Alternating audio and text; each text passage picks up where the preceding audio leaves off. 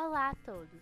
Eu sou a Daniele Rodrigues, estudante de Ciências Naturais da Universidade de Brasília, e você está em mais um Voyage de Animais Coloridos. Voyeur, o tráfico de animais é a terceira maior atividade legal do mundo, perdendo apenas para o tráfico de drogas e de armas. Ele gera cerca de 10 bilhões de reais. Além disso, pelo menos 38 milhões de bichos brasileiros são traficados por ano. Agora, pega seu etograma e imagine os seguintes cenários. Pedro, 22 anos. Acorda uma bela manhã e decide tirar uma selfie com seu pet. O pet? Uma naja. Cobra que não é encontrada no Brasil. Pedro foi picado e internado no DF. A naja? Desaparecida. 24 horas depois, ela é encontrada dentro de uma caixa perto de um shopping em Brasília. Hoje, ela está no zoológico e aparenta estar saudável. Mas infelizmente, essa não é a realidade de outras 16 cobras encontradas dias depois em um núcleo rural de Planaltina DF. Elas foram encontradas desidratadas, desnutridas, em caixas muito pequenas. E vale ressaltar que havia duas caixas vazias e não se sabe se soltaram as cobras dessas duas caixas ou as venderam. Saindo de Planaltina, temos um cenário ainda mais pavoroso. Dessa vez, o animal é um tubarão lixa, mantido em cativeiro junto com seis outras cobras. Essas apresentavam lesões na pele, problemas de hidratação e desnutrição.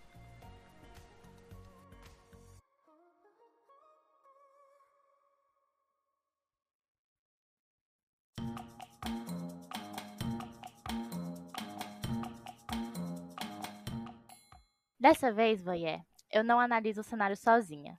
Comigo temos Cláudio Machado, biólogo, dono do Twitter Papo de Cobra, Júlia Lima, aprimoranda do Zoo de São Paulo, dona do Twitter e Instagram Vida no Zoo, e Vitória, mestrando em biodiversidade de ambientes costeiros, com o Twitter sobre tubarões. E ainda uma participação via áudio de Cássio Jones, ornitólogo, dono do Twitter Passariano,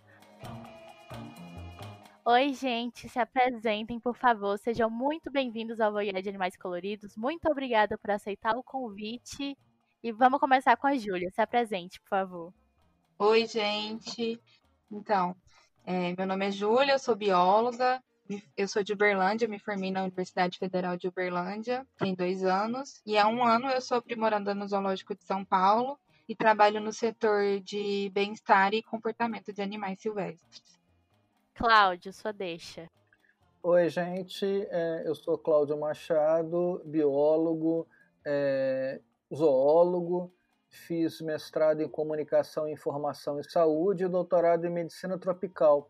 E hoje eu trabalho no Instituto Vital Brasil, que é um dos órgãos produtores de soro antiofídico no país. Vitória. Oi, gente. Eu sou a Vitória, sou administradora do Twitter sobre tubarões Sou bióloga, me formei em 2018 pelo Centro Universitário São Camilo, aqui em São Paulo, e esse ano eu entrei no mestrado da Unesp de São Vicente, no programa de pós-graduação de Biodiversidade de Ambientes Costeiros. Ou seja, só convidado de despeso, né, gente? Infelizmente, as circunstâncias que trazem a gente aqui não é das melhores, e eu queria que o Cláudio contasse pra gente um pouco sobre a Naja como que é essa espécie, que espécie é essa e se existem outras cobras que costumam ser alvos de traficantes. Então, esse assunto está bombando nas redes sociais na última semana. A naja é uma cobra venenosa de uma família que a gente chama família Lapide, que é a mesma família das corais verdadeiras aqui no Brasil. É um animal extremamente perigoso e exótico e acaba sendo um animal muito procurado pelo pessoal que quer criar ilegalmente esses bichos, né, junto com muitos outros. Então, o pessoal que faz tráfico desse animal, como tem um valor alto, muito agregado, acabou é, é, privilegiando não só najas, mas mambas, pitons e até bichos não peçonhentos, é, como a própria piton que eu falei e a própria corn snake. Então, infelizmente, a gente está tendo é, é, esse, esse desprazer de tomar conhecimento de uma coisa que a gente sabia, ainda que informalmente, que esse tráfico existia. Vitória, eu repito a pergunta para você. Por que, que tem o interesse do tráfico nos tubarões e quais são as espécies que são mais traficadas? Então, como o Cláudio falou, com essas notícias todas que estão saindo da Naja, descobriram um monte de, de tráfico né, de animal exótico. E dentre eles descobriram um criador ilegal, onde tinha três tubarões no Distrito Federal também. E esses tubarões estavam lá de maneira ilegal. O tubarão que estava lá era o tubarão lixa, os tubarões, né, no caso. Uma espécie que pode chegar até 4 metros de comprimento e as fêmeas são maiores que os machos. Eu acredito que tem esse interesse pelo tubarão lixa porque ele é considerado uma espécie dócil. Ele é bem mais comum em aquário e ele pode se adaptar aos cuidados humanos. Mas também não tem só interesse é, com o tubarão vivo pesquisei um monte de coisa na internet e saiu um monte de, de notícia que o interesse é maior com o tubarão morto. Ele é muito interessante para as pessoas por causa da, das barbatanas. É muito cara. Caramba, eu não fazia ideia da parte do animal morto nem das barbatanas. Qual a utilidade prática das barbatanas? Não consigo entender por que, que alguém. Na verdade, eu não entendo por que, que alguém quer ter um animal silvestre em casa. Já começa por aí. Então, as barbatanas elas são utilizadas para fazerem sopas. É um prato tradicional asiático e ele é vendido por muito caro. E eles costumam pegar só a, a barbatana do tubarão, porque a carne do tubarão não é tão valiosa. Aí eles, os pescadores, no caso, acabam cortando as barbatanas e jogam o resto do animal no oceano de novo, e o animal pode estar vivo e como tem muitas espécies de tubarão que precisam é, se manter em movimento para respirar, eles acabam morrendo sufocados, porque eles não conseguem se movimentar, né, sem as barbatanas deles. Muitos países é, proibiram essa, essa prática, só que acontece legalmente. Por isso que acontece muito tráfico de, de barbatana de tubarão pelo mundo. Então, eu acho que o fato das pessoas querem ter um animal silvestre é mais pelo fato de ter mesmo, sabe? De ter um animal diferente. E o, os traficantes, eles fazem isso justamente por dinheiro, né? Porque sabem que tem gente que vai comprar e eles ficam nessa de, de traficar animal considerado exótico. É, eu queria perguntar o seguinte: vocês não acham que tem um pouco de exibicionismo aí? Porque essas pessoas que compram ilegalmente esses animais, eles não escondem o bicho, eles fazem questão de colocar as fotos na rede social. É como alguém que compra uma Ferrari. Tem uma parte de exibicionismo ali. Sim, eu também acho. Muito, muito dessas pessoas se consideram colecionadores, né? Então, quanto mais raro o bicho, quanto mais diferente, quanto mais exótico, mais bem visto pelas pessoas que são desse meio, né? Eles são. Então, é com certeza muito exibicionismo. Eles às vezes nem se importam muito com o animal, mas só de ter tal espécie, ter uma espécie mais rara, já é mais valorizado, né? E tudo mais. Tem um autor brasileiro, Aldício Luiz Franco Nassaro, que ele fala que é uma questão de ego também, né? Que é a questão do ser humano querer ser mais do que os outros animais também é algo que, infelizmente, rola muito, que é como vocês falaram, são pessoas que fazem questão de exibir. Júlia, quem acompanha o Voyeur sabe que animais apreendidos no tráfico vão para os zoológicos e demais unidades de conservação. E eu sei que você trabalha no zoológico há bastante tempo. Existe alguma espécie que chega no zoológico com mais frequência? E como que elas chegam? Em que estado? Então, Antes de chegar no zoológico, esses animais que são apreendidos vindos do tráfico, eles passam antes pelos CETAS, que são os Centros de Triagem de Animais Selvagens. Então, quando o IBAMA ou algum outro órgão ambiental apreende algum bicho legal, tanto que alguma pessoa entregou, como apreensão mesmo que eles acabam descobrindo, esses animais vão para os CETAS e lá eles passam por uma triagem, né? São identificados, são cuidados, tem muitos animais que chegam desnutridos, maltratados. Então, essa abordagem inicial é feita nesses setas, né? E aí, após esse cuidado inicial, eles são destinados ou para programas de soltura, porque muitos conseguem voltar para a natureza e muitos não. Então, os setas têm esse trabalho também de devolver esses animais, de destinar eles para soltura. E muitos acabam chegando no zoológico. É tanto animal apreendido que a gente tem uma superlotação hoje em todos os setas do Brasil, né? Então a gente acaba tendo que destinar esses bichos e eles vão parar em zoológicos ou em criadouros de conservação que só vão estar tá ali para criar o bicho mesmo, não é para vender nem nada, tanto para conservar como para pesquisa. Então eles acabam tendo esses três destinos. E os animais que mais chegam tanto nos setas como para os zoológicos, eu acho que com certeza são as aves, principalmente os pistacídeos, que são os animais mais traficados, assim, né? Então, papagaio, arara, periquito, esses animais, assim, são os que chegam com mais frequência, com certeza, porque são os mais traficados. O estado que eles chegam aqui no zoo é um pouco melhor, porque, como eu falei, eles já passam antes pelos setas, né? Então já tem um cuidado. Mas muitos chegam com várias sequelas, então tem problema na asa, falando assim de, de aves, né?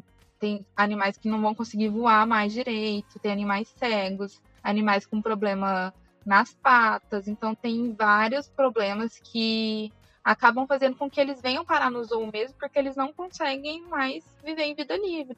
Muitos animais são pegos filhotes e aí não tem essa possibilidade de voltar para a natureza, porque eles não tiveram um aprendizado de como, como viver mesmo né, na natureza. Esses animais chegam assim, alguns com algumas sequelas que impedem eles de voltar.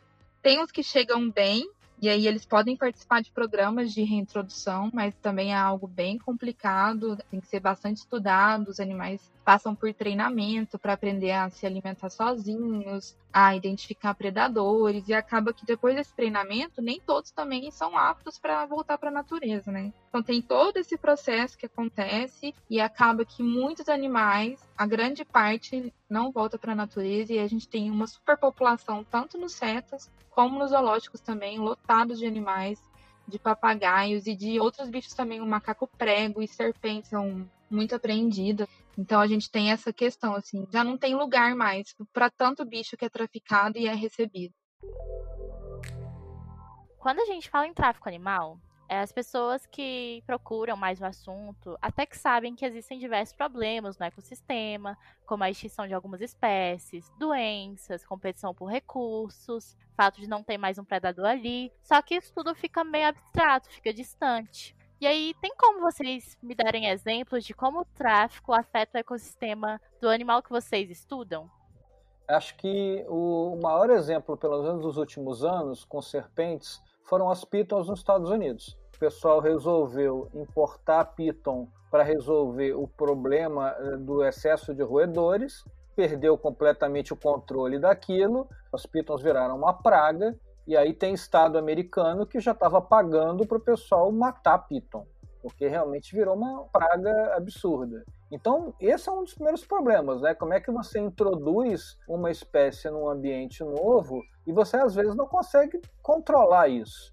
Esse é o primeiro. Talvez um outro exemplo que não é a ver com serpente, está a ver com as abelhas. Quando a gente começou a criar as abelhas, isso há 40 anos atrás ou mais, as abelhas eram animais dóceis, só que elas produziam pouco mel. E aí fizeram cruzamento, isso no interior de São Paulo, fizeram cruzamento com abelhas africanas para fazer uma produção melhor de mel. Só que elas ficaram extremamente agressivas. E aí uma fuga de abelhas fez com que a gente tivesse uma africanização das abelhas todas pelo continente, chegando até os Estados Unidos.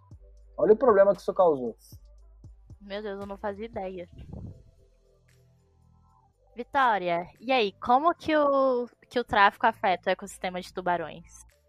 Bom, como eu já falei, muitos tubarões, muitas raias, eles, eles morrem por conta da, desse tráfico de barbatanas. Só que a maioria desses animais são considerados vulneráveis, ameaçados ou criticamente ameaçados pela IUCN.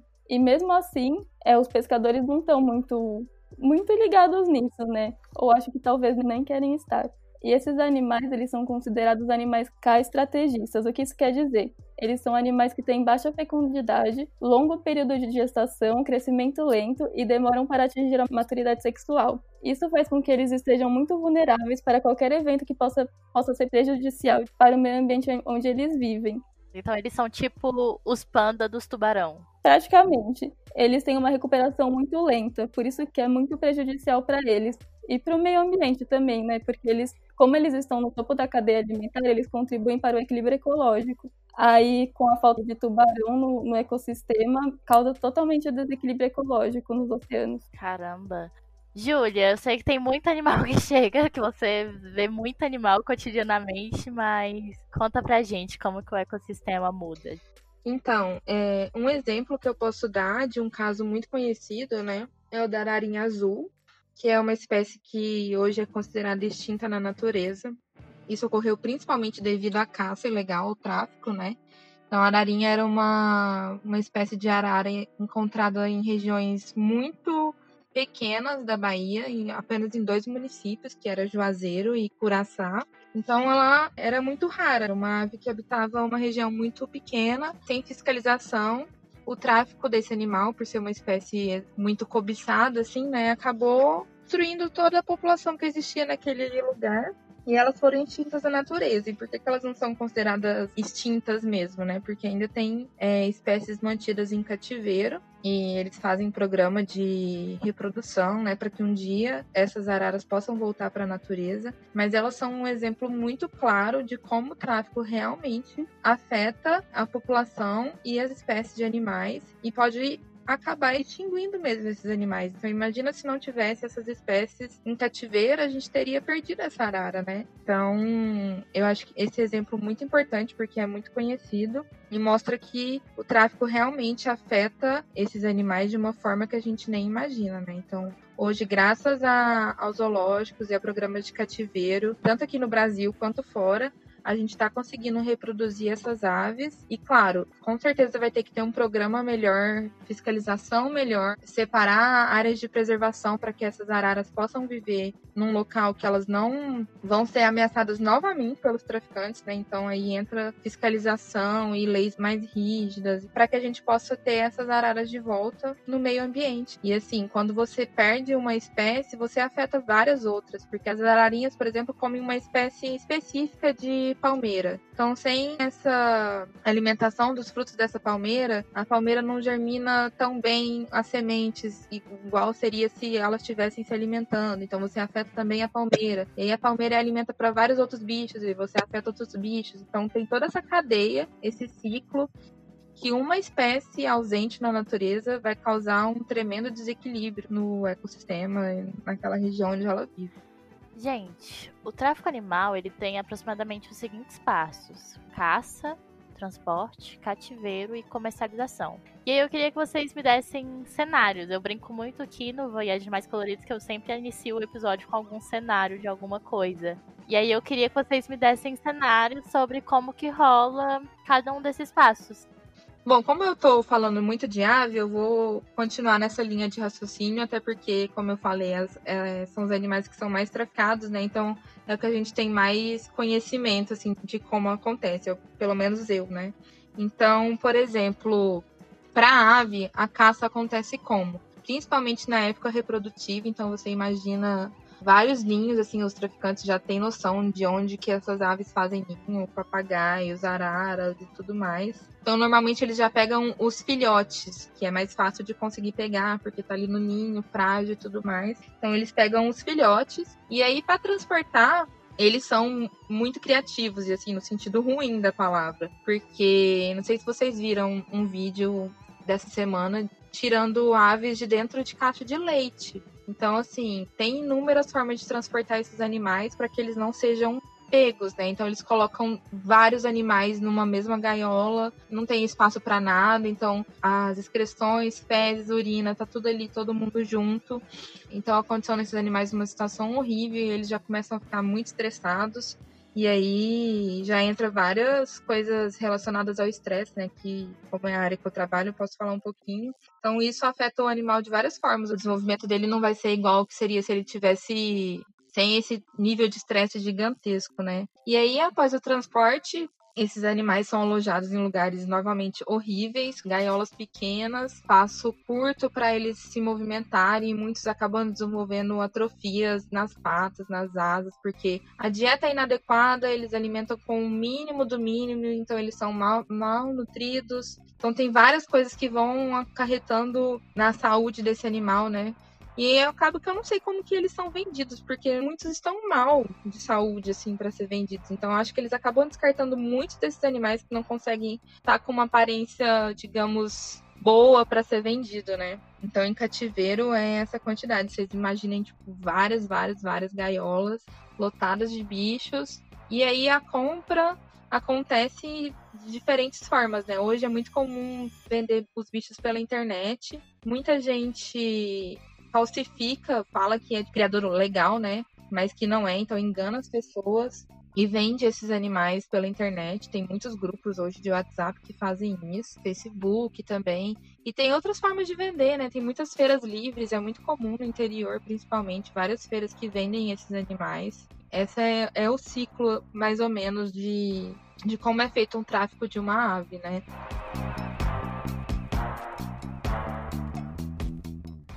É, a experiência que eu tenho em relação a tráfico foi basicamente é, os anos que eu trabalhei dentro do serpentário, foram 20 anos dentro do serpentário. Então, volta e meia, tanto a Polícia Federal quanto o IBAMA chegavam com animais apreendidos.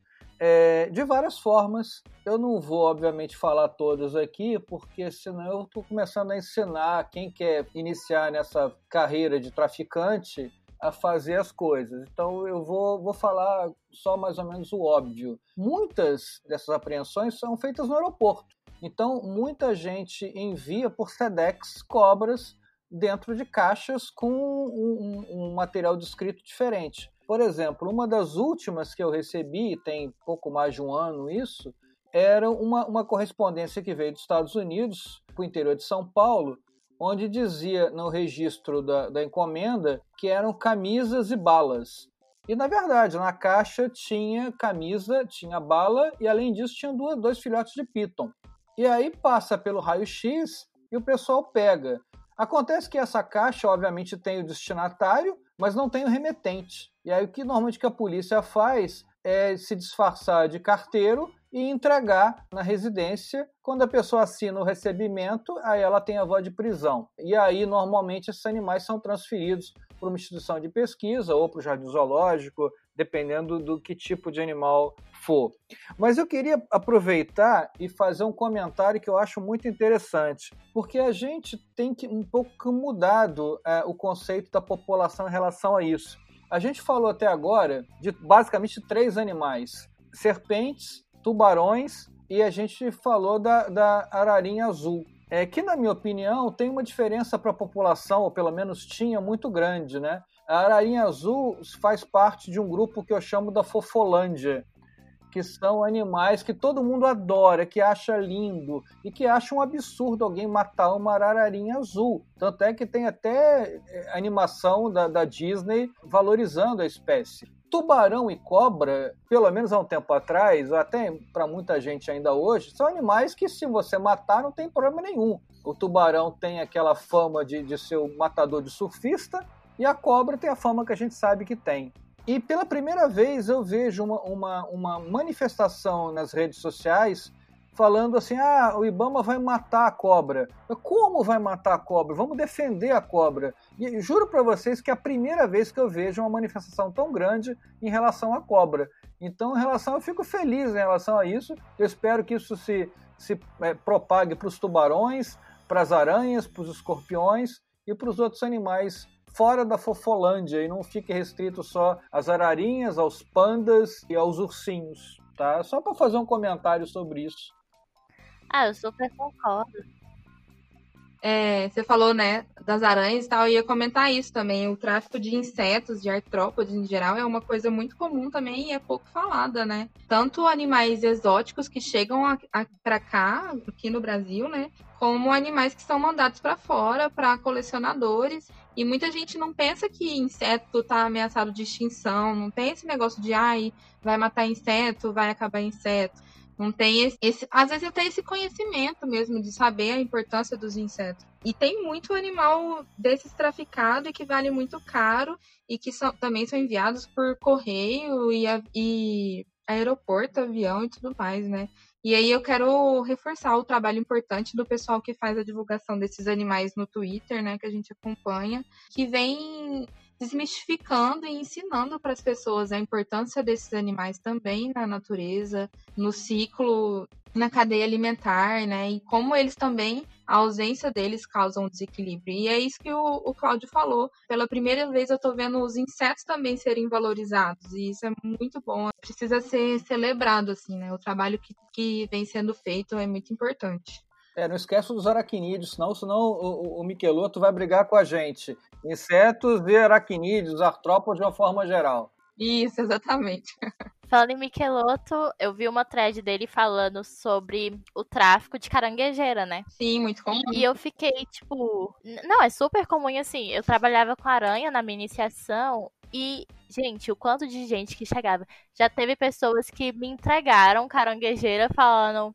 Achei na rua, porque eu moro numa cidade que tem muito mato, né? Tem muita, tem um parque, assim, bem atrás da minha faculdade. E a pessoa chegou pra mim e falou: Ah, então, peguei pra você, cria, que isso que queria. Tipo, cara, tu me entregou uma caranguejeira filhote pra. Sabe, por que, que você tirou ela do ambiente? E não foi uma questão de uma vez, de duas vezes. Já me aconteceu isso assim inúmeras vezes as pessoas simplesmente não têm noção que isso não é certo, que isso é também tráfico, que isso, sabe, que isso acarreta uma série de problemas, que isso é uma perturbação totalmente desnecessária. Então, tem coisas que realmente, no caso dessas pessoas, eu sei que foi falta de informação, tanto que eu consegui conversar com elas sobre isso, mas a gente normaliza demais esse tipo de coisa, porque eu até ouvia, né, como eu trabalhava com aranha, que a aranha não tinha alma, então que podia fazer o que quisesse. Né?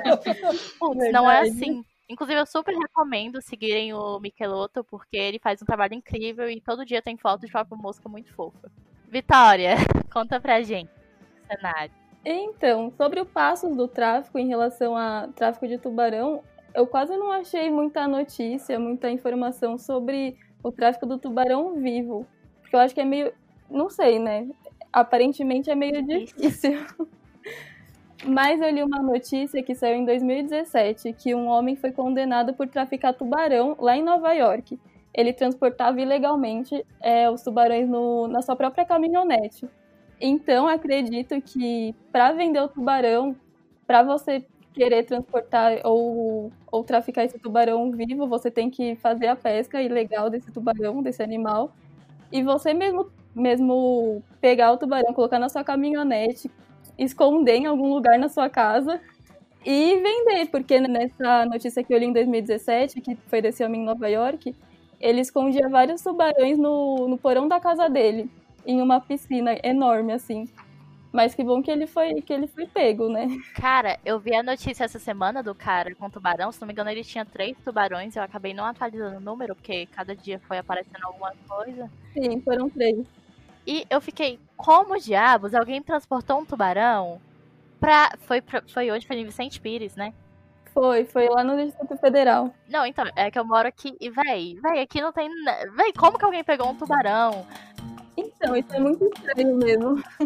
E, tipo, veio pro DF, tá ligado? Porque, cara. Existe a possibilidade deles reproduzirem esses bichos em cativeiro? Tipo, sei lá, pegar ovo de algum lugar e aí vende os filhotes, sabe? Não sei. Não faço ideia de como isso acontece. Então, eu acredito que seja bem mais fácil a comercialização de tubarão pequeno ou tubarão quando ele, quando ele tá jovem, né? Que é pequenininho. É. Porque imagina você vender um tubarão lixa de 4 metros. Tipo. Sim. Pra entregar deve ser difícil. Como que você vai transportar, sabe? É meio difícil. Nossa, nem eu. Eu virei até pro meu namorado quando eu li a notícia. Eu, como? Porque assim, eu moro no DF também. E que é um quadradinho cercado de nada. O máximo que a gente tem aqui é o que? O Lago Paranoá, que é um lago artificial. Então, tipo, se pessoa pra conseguir tipo, fazer todo o trajeto de um litoral pra, tipo, chegar aqui no DF, pra chegar em Vicente Pires, véi. Então.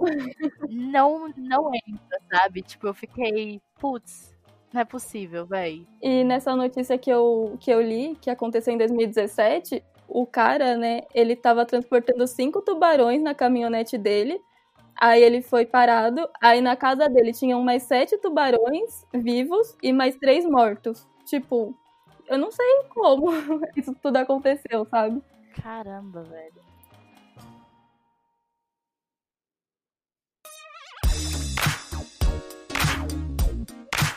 O tráfico de pássaros no Brasil é muito intenso. No estado de São Paulo, de 2008 a 2012, eles foram os animais mais traficados, resultando em cerca de 98% das apreensões. Quando vamos para o âmbito nacional, esse cenário não melhora.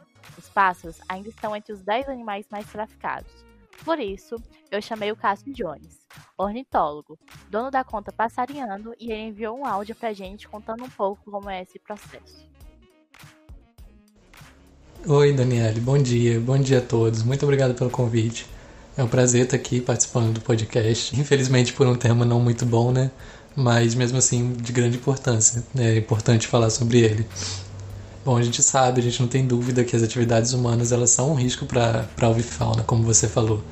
E além de terem que lidar com a perda de habitat, as aves ainda têm que lidar com, com o comércio ilegal, né, que, que as atinge diretamente. Entre os, todos os grupos de animais que são traficados, elas representam o principal alvo né, do contrabando de animais silvestres no Brasil. Chega a corresponder até 80% das espécies que são comercializadas no mercado legal, que, que é um mercado que não é nem um pouco pequeno, ele movimenta muito dinheiro e tem muita gente envolvida, não só no país, mas no mundo inteiro justamente por serem animais que são carismáticos, são inteligentes, são muito bonitos.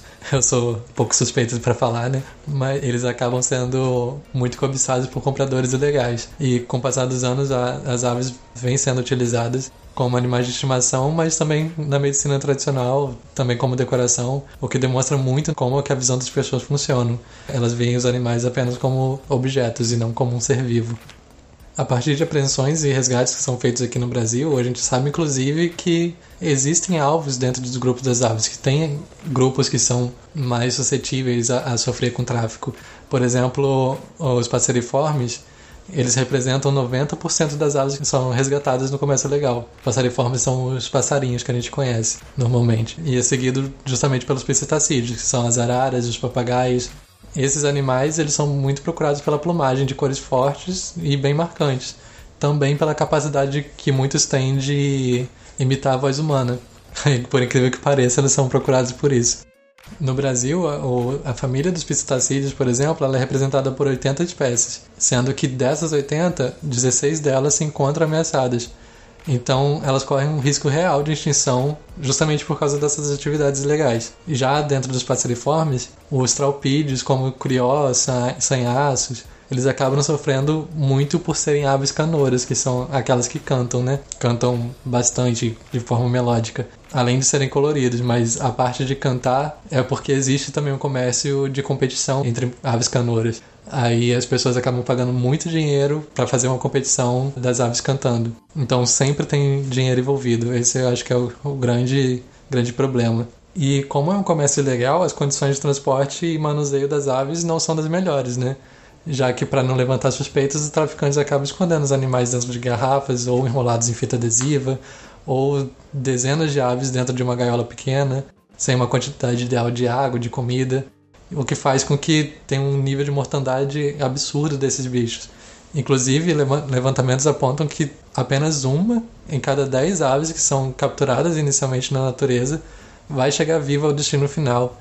E justamente por isso os traficantes acabam é, pegando um número exorbitante de animais da natureza e que aumenta mais e se torna mais um agravante é, e uma ameaça maior ainda à nossa biodiversidade às vezes por ingenuidade mesmo, a gente até pergunta, se pergunta por que que esse comércio não acaba, né? Por que que as pessoas continuam comprando sempre, sempre? E a resposta é bem simples, eu até falei antes.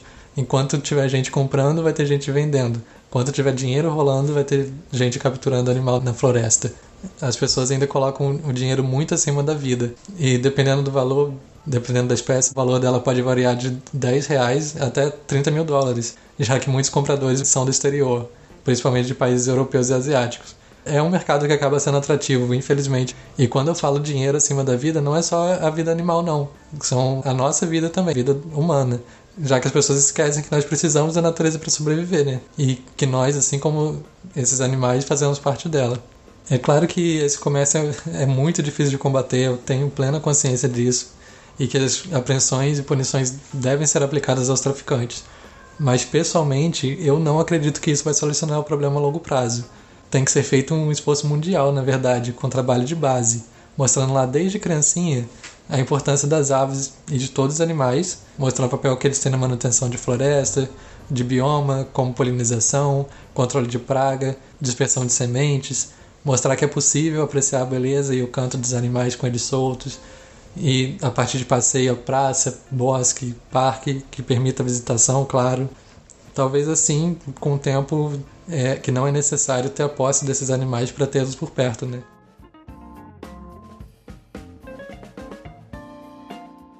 Ok, Júlia, mas depois que os animais passam por todo esse circo de horrores que é o tráfico, eles são apreendidos e chegam no zoológico, né? E agora?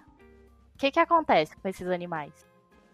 Então, normalmente, é, como eu falei, né? Muitos não vão conseguir voltar para a natureza e eles são inseridos no plantel mesmo. O plantel é os animais que são do zoológico, né? Então, todos os animais que estão no zoológico a gente chama de plantel.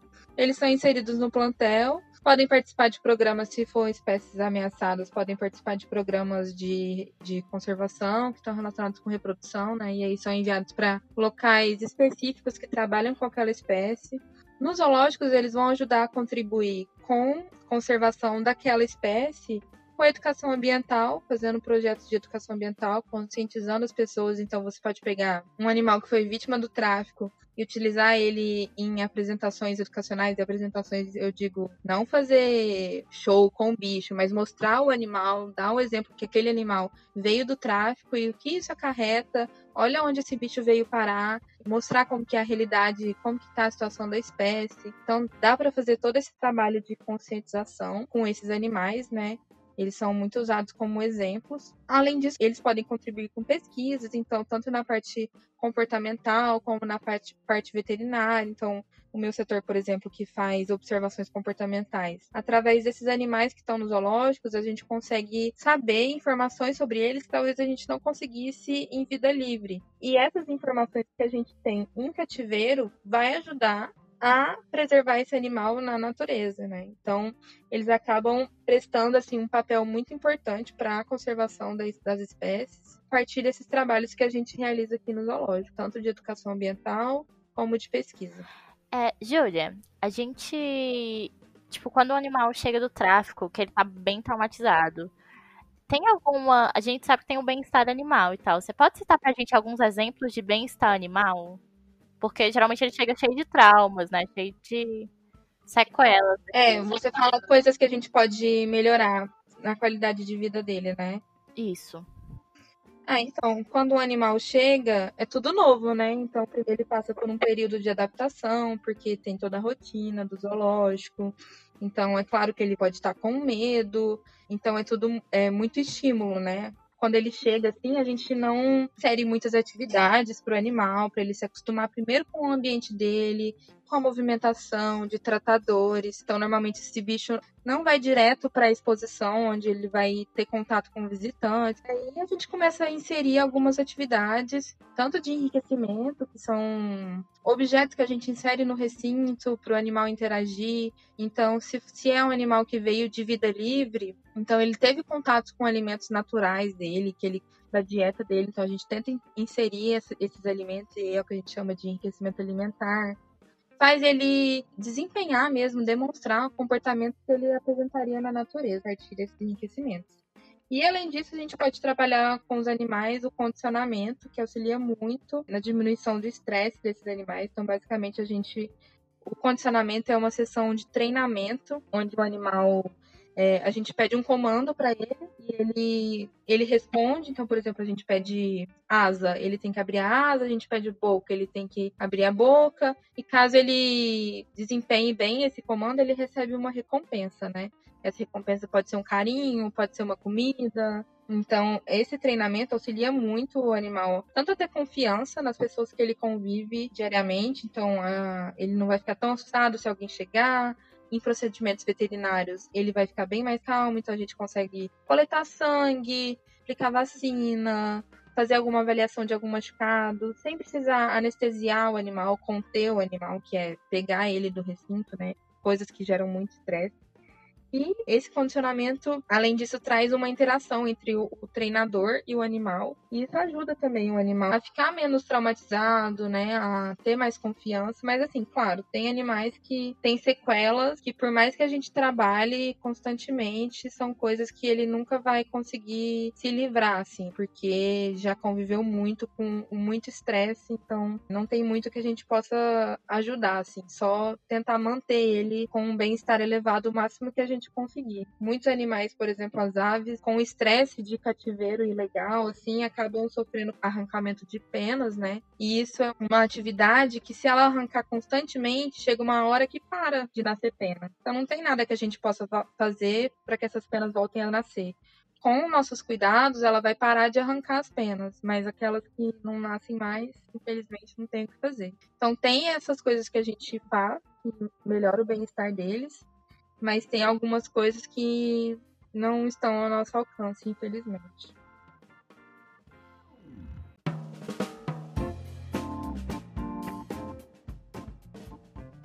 Cláudia, eu tenho uma pergunta para te fazer. Por que que não compensa fazer o soro para determinadas cobras? Como é o caso que a gente fez na da questão da víbora agora, que tá todo mundo falando sobre isso, né?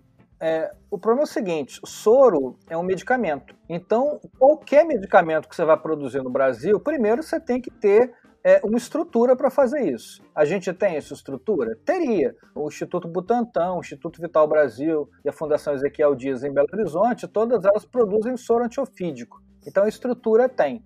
Mas a gente precisa do veneno.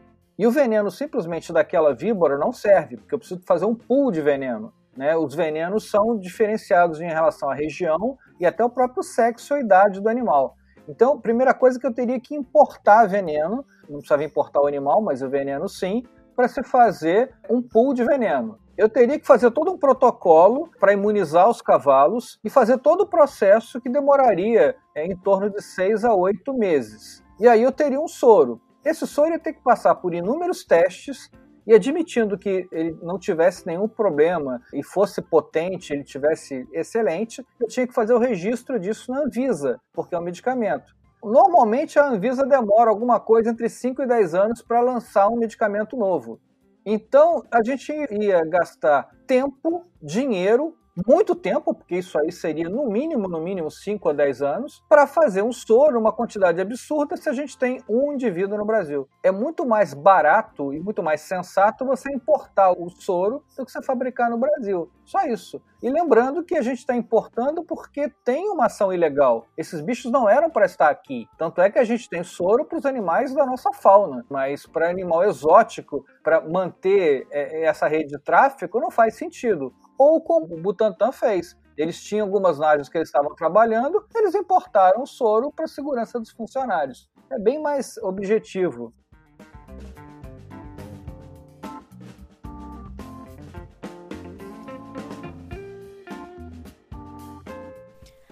Ok, Voyeur, mas eu posso criar um animal silvestre de forma legalizada? Sim, depende do animal. O ideal a se fazer é ir lá na página do IBAMA, clicar na abinha de criação de animais silvestres e tirar suas dúvidas por lá. Lá tem, primeiramente, uns cinco tópicos. Um do o que, que eu preciso saber para criar um animal silvestre. A dois é se ah, quero abrir um empreendimento de criação de animais silvestres. O que, que eu faço? O, tem um outro que é só para passeriformes. E tem outro que é o Sistema Nacional de Gestão Silvestre. Quando você clica neles, é redirecionado por outra página com uma série de dúvidas. Você precisa saber se o criador desse animal é registrado pelo IBAMA.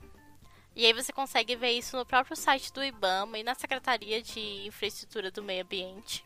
Você também depois tem que checar o local para compra do animal. Você precisa verificar se o estabelecimento tem autorização de uso e manejo com o nome específico da espécie que você deseja. E aí, você precisa conferir se ela tem uma anilha, se for uma ave no caso, ou um microchip, que é um caso de répteis, saguis e outros animais. Os números tanto da anilha quanto do microchip vão funcionar como um RG do animal. Depois, você ainda precisa exigir a nota fiscal no momento da compra. É muito importante que ela tenha o número de identificação do animal, o nome científico e popular, a data de nascimento e o sexo. Você precisa verificar se esse número de identificação bate com da anilha ou do microchip. E claro, vê as outras recomendações na própria página do IBAMA.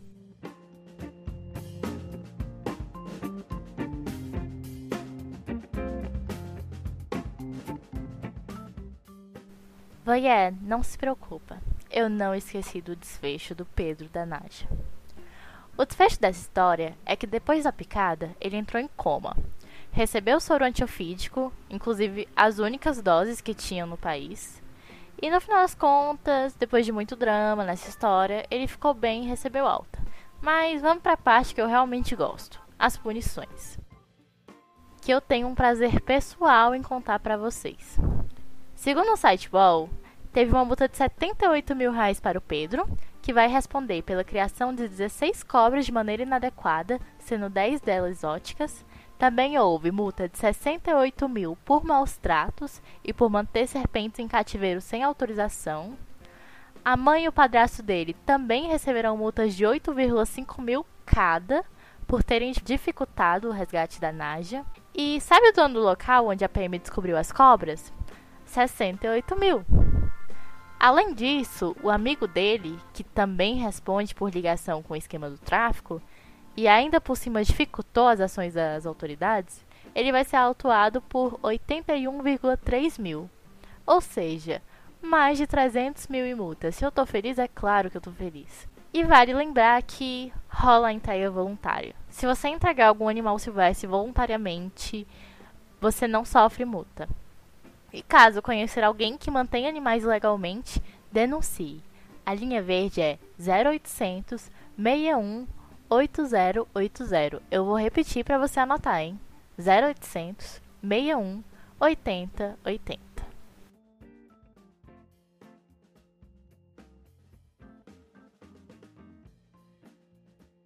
Gente, muito obrigada pela presença. Eu acredito que tenha sido um episódio muito rico e esclarecedor para os voyeurs.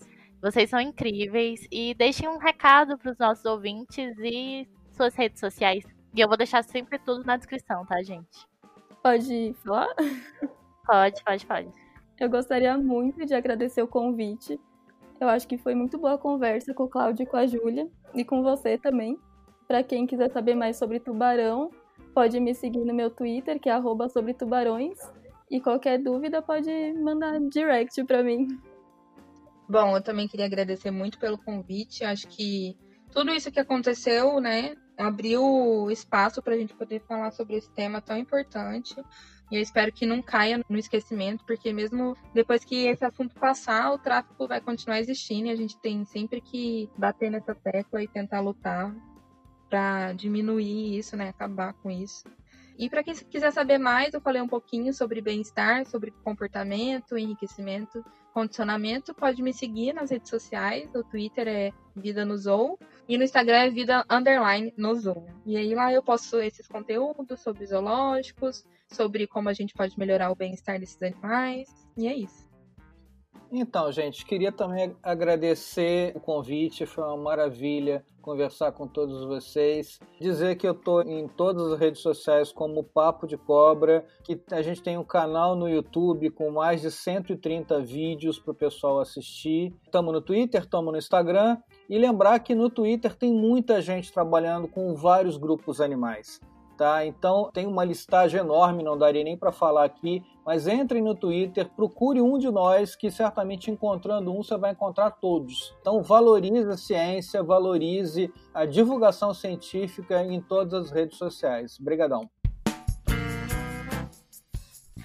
Gente, eu vou deixar alguns divulgadores científicos no Voyeur Recomenda, da mesma forma que eu fiz no episódio passado. Muito obrigada por ter ouvido até aqui. Não se esqueça de curtir, compartilhar, mostrar para os amigos. E é isso aí. Vejo vocês na próxima espiada.